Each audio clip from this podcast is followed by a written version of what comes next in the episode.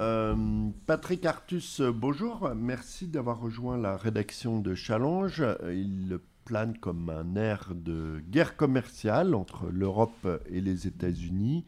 Beaucoup d'industriels européens critiquent euh, la politique menée par la Maison-Blanche, donc le fameux IRA pour mm. Inflation Reduction Act, l'accusant de faire du protectionnisme. Qu'en est-il exactement?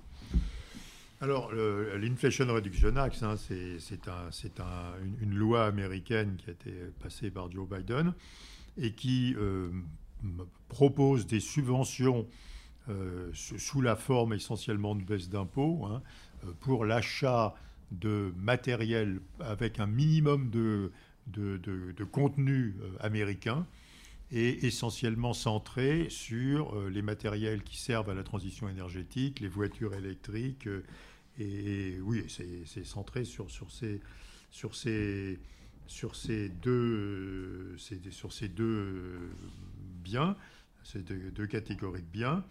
Euh, donc il y a ces subventions euh, aux énergies renouvelables, il y a des, il y a des baisses d'impôts pour les achats de véhicules électriques, il y a des réductions d'impôts pour euh, l'achat de matériel qui servent à la transition énergétique et, et qui sont produits en quantité suffisante proportionnellement à, à leur, niveau de vente, à leur niveau de prix aux États-Unis. Euh, c'est un l'IRA, l'Inflation Reduction Act, euh, c'est ça correspond à 1,5% du PIB des États-Unis, hein, c'est à peu près 370 milliards de dollars sur 10 ans. Et donc, ça fait euh, très exactement 0,17 points de PIB par an de, baisse d'impôts et de subventions à cibler sur la transition énergétique et à nouveau euh, sur les équipements euh, utiles pour la transition énergétique.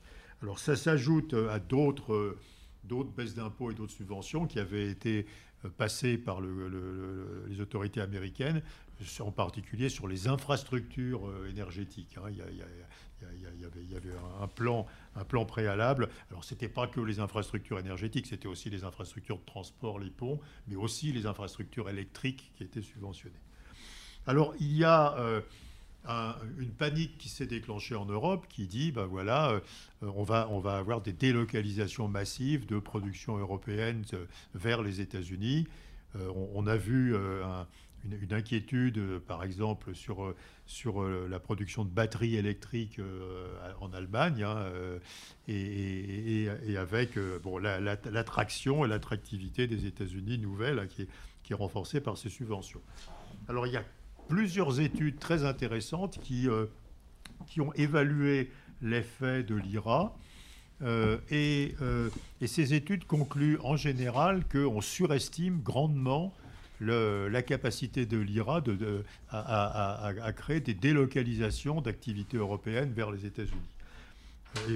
Et, en particulier, il y a une étude du CEPI qui est très intéressante, hein, qui, était très détaillée et, qui, va dans cette direction. Alors, quels sont les arguments de ces études?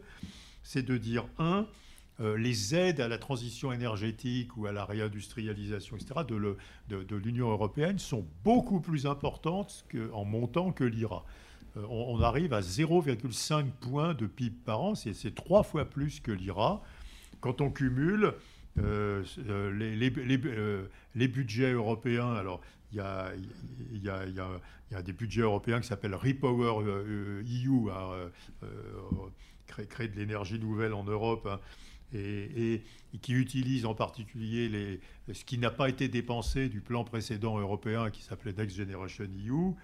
Euh, il y, a, des fonds climat et, transformation des entreprises qui ont été ajoutés. Et donc, il y, a des, aides publiques dans les pays. On regarde, par exemple, en France, il y a, France 2030. Hein.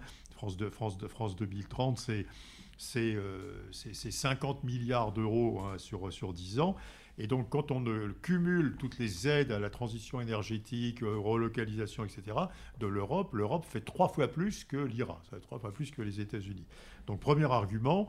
Et, en plus, ces, plans européens euh, sont antérieurs au plan américain. Donc, euh, la, présentation euh, qui, consiste à dire bah, les États-Unis, c'est de vilains protectionnistes et ils veulent, euh, attirer les entreprises européennes sur le territoire américain. C'est un peu trompeur parce que finalement, l'Europe a tiré en premier hein, euh, avec, des, plans européens. Et puis l'autre argument, c'est que, qui, est assez, intéressant, c'est que la, condition de localisation aux États-Unis d'une partie importante des productions va faire qu'il y aura assez peu de projets éligibles. Euh, y a, y a quand, on, il, y a, des gens qui ont fait des calculs hein, qui, montrent que ça va, euh, y aura une, raréfaction rapide des projets éligibles parce que l'industrie américaine euh, a des sous-traitants dans le monde entier et il y a assez peu de produits industriels qui, passeront la barre du contenu américain suffisant. Hein. Et donc c'est un autre argument. Et donc, et donc on, on, peut on, peut conclure que finalement, c'est probablement pas une menace euh, extrêmement forte, et il faut peser quand même cette menace avec la bonne nouvelle qui est que les États-Unis commencent à s'intéresser activement à la transition énergétique, quoi, qui est aussi une, bonne nouvelle. Hein. Euh, mais, mais, à nouveau, les, évaluations qu'on peut faire disent qu'il y a beaucoup plus d'argent en Europe pour la transition énergétique euh, et les relocalisations de production euh, utile à la transition énergétique et que, et que nouveau, l'IRA va, l'IRA va, va, très rapidement euh, baisser de régime parce qu'il n'y aura, pas, aura plus assez de projets éligibles à, cause de, cette condition de, de, contenu américain qui est très sévère. On peut quand même regretter que l'Europe et les États-Unis n'aient pas eu une approche coopérative. C'est une approche non coopérative, donc les Européens aident des entreprises installées en Europe, les Américains aident des entreprises installées aux États-Unis. Et il y aurait pu avoir une approche coopérative qui est que les Américains aideraient toutes les entreprises et que les Européens aideraient toutes les entreprises. Et cette approche coopérative serait beaucoup plus efficace en termes de résultats que l'approche non coopérative. Alors, probablement, elle est difficile à faire passer au Parlement, parce que le Parlement européen ou le Parlement américain n'aident euh, pas euh, euh, des aides publiques qui sont des aides à, des entreprises qui ne sont pas installées dans le pays. Mais ça, ça éviterait les doublons. Il y aura, une, inefficacité liée au caractère non coopératif de, l'IRA et des aides européennes, puisque puisqu'il y, aura des biens qui seront subventionnés deux fois ou qui on n'exploitera pas les rendements d'échelle suffisants. Donc c'est une approche assez, euh, et, puis il y a, un certain nombre de, gens qui ont écrit que finalement, les grands gagnants de, euh, l'absence de coordination des politiques d'aide à la transition énergétique aux États-Unis et en Europe, c'est les pays qui sont ni les États-Unis ni l'Europe. Parce que ces aides, dans les, deux, dans les deux cas, vont faire baisser fortement les prix des biens aidés. Hein, c'est des subventions, c'est des baisses d'impôts. Et donc, si je suis brésilien, ben, j'aurai accès à des productions, à des voitures, à des équipements produits aux États-Unis en Europe à des prix beaucoup plus faibles. Et donc, il y aura un détournement de la subvention vers les pays tiers euh, au détriment des contribuables euh, européens et américains. Hein. Donc, euh, à nouveau, on peut regretter ce caractère non coopératif. Euh, mais, bon, c'était inévitable d'un point de vue politique hein, que, les, deux, que parties réagissaient de, cette façon euh, assez protectionniste. Mais d'un autre côté, bon, c'est le, vrai, démarrage de l'aide à la transition énergétique aux États-Unis. Donc il ne faut, pas gâcher son plaisir non plus d'avoir vraiment de, l'argent public aux États-Unis et encore beaucoup plus en Europe qui va favoriser la transition énergétique. Alors, c'est vrai que peut-être que j'ai vu passer cette étude du CEPI, mm. mais en attendant, ce qui a été quand même un peu ce qui a créé un effet panique, c'est que bon, bah, certaines entreprises européennes ont immédiatement euh, commencé à faire leurs calculs et elles ont fait des annonces. BASF, Solvay, Volkswagen, ils vont ouvrir une énorme usine de batteries aux États-Unis après avoir renoncé à un projet en Europe de l'Est. Tesla est en train de dire bon, Berlin pour mon usine de batterie, c'était intéressant, mais finalement, je vais plutôt la faire dans le Nevada. Euh, donc, euh, donc voilà, donc il y a quand même, il y a, y a et alors il y a manifestement en dehors de la question euh, de, de l'enveloppe, il y a manifestement plutôt une question du fait que c'est plus rapide et plus simple. Oui, c'est beaucoup plus simple. Bah, aux États-Unis, c'est une, une, détaxe euh, d'impôts et c'est extrêmement simple. En Europe, c'est très compliqué. Enfin, on a vu Next Generation EU, on, on a dépensé que la moitié de l'argent qui était prévu à cause des complications bureaucratiques, à cause qu'il faut déposer des dossiers qui sont acceptés à la Commission. Donc ça, c'est vrai. Ça, c'est vrai. L'Europe pêche par le, euh, la, complexité des mécanismes de subvention européens.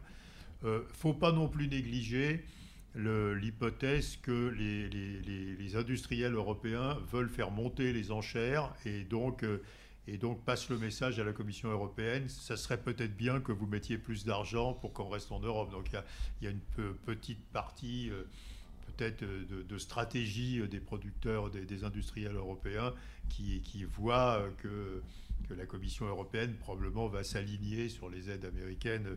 Donc il euh, faut faut, faut pas surestimer le montant de délocalisation, je crois, que, que ça, va, que ça va créer.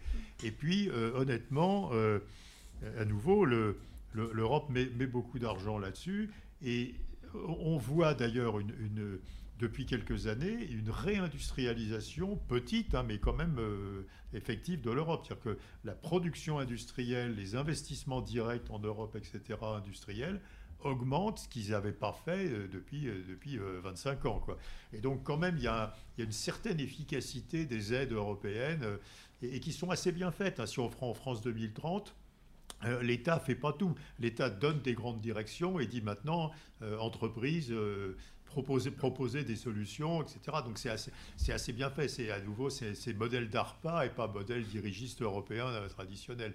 Mais il y a un exemple qui a quand même beaucoup marqué l'industrie française, c'est la décision, par exemple, de Safran de mettre son usine de frein carbone en stand-by, alors que bah, euh, il est sous le prétexte qu'effectivement les coûts de l'énergie sont beaucoup plus élevés aux États-Unis. Alors il y a un complètement beaucoup moins élevé. Il y a beaucoup, il y a un autre argument complet.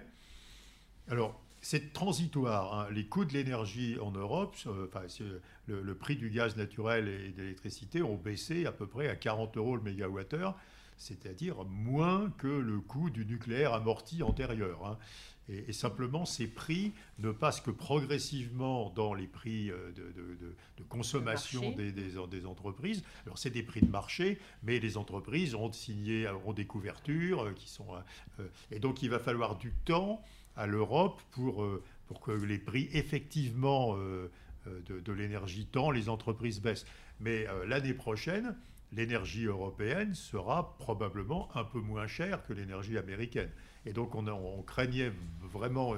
Mais à nouveau, on est à 40 euros le mégawattheure, c'est-à-dire euh, c'est moins cher que le prix du nucléaire amorti. Donc euh, et donc, euh, simplement, comme les entreprises ont paniqué, ont signé des contrats d'approvisionnement à terme ou des couvertures sur les prix de l'énergie au, pic du prix de l'énergie, ça explique par exemple que l'État français plafonne le prix de l'énergie pour les entreprises à 280 euros le mégawattheure, ce qui est quand même 7 fois le prix de marché aujourd'hui. Donc, si, si les entreprises s'approvisionnaient sur les marchés, elles paieraient leur énergie 7 fois moins cher. Ça va se corriger l'année prochaine, le prix de l'énergie pour les entreprises européennes sera beaucoup plus bas. Hein. Et, donc, euh, euh, on, peut craindre effectivement que la transition énergétique plus rapide en Europe qu'aux États-Unis, malgré ces aides publiques, euh, implique un prix de l'énergie plus élevé, mais à, l'horizon de 2-3 ans, l'énergie européenne ne sera pas plus chère que l'énergie américaine, une fois avalé le, pic de 2022. Et euh, il y avait quand même, on a eu quand même l'impression que l'effet panique de l'IRA a marché un peu, puisqu'il y a eu une évolution euh, assez, une inflexion dans la politique européenne quand même. C'est-à-dire que Thierry Breton, on a l'impression, a gagné un peu sur Margrethe Vestager et euh, la politique européenne qui était quand même une ah bah, politique concurrentielle, pro-concurrence. Ah, bah, on a, on a, et là, on est passé à une bah, politique plus industrielle. Non, les aides d'État sont, sont, sont, sont, autorisées, après, après, examen, mais les aides d'État sont autorisées, ce qui n'était absolument pas le cas. Mais effectivement, mais, mais euh, les, deux programmes hein, qui, sont, qui sont actés en Europe, hein, ils, font euh, les programmes européens, je ne parle pas des programmes des États, ils font un total de 650 milliards euh, d'euros d'aide à la transition énergétique et au développement des industries liées à la transition. C'est uniquement les aides européennes, c'est beaucoup plus que, euh, que, l'IRA. Et c'est plus d'une fois et demi plus. Et puis, et puis effectivement, le, il y, a eu un choc qui est la nature des aides. Hein. On, va, on, va, on va approuver en Europe euh, des, baisses d'impôts, des subventions, beaucoup des, aides, des aides sectorielles beaucoup plus rapidement et beaucoup plus facilement qu'avant. Oui, vous avez parfaitement raison.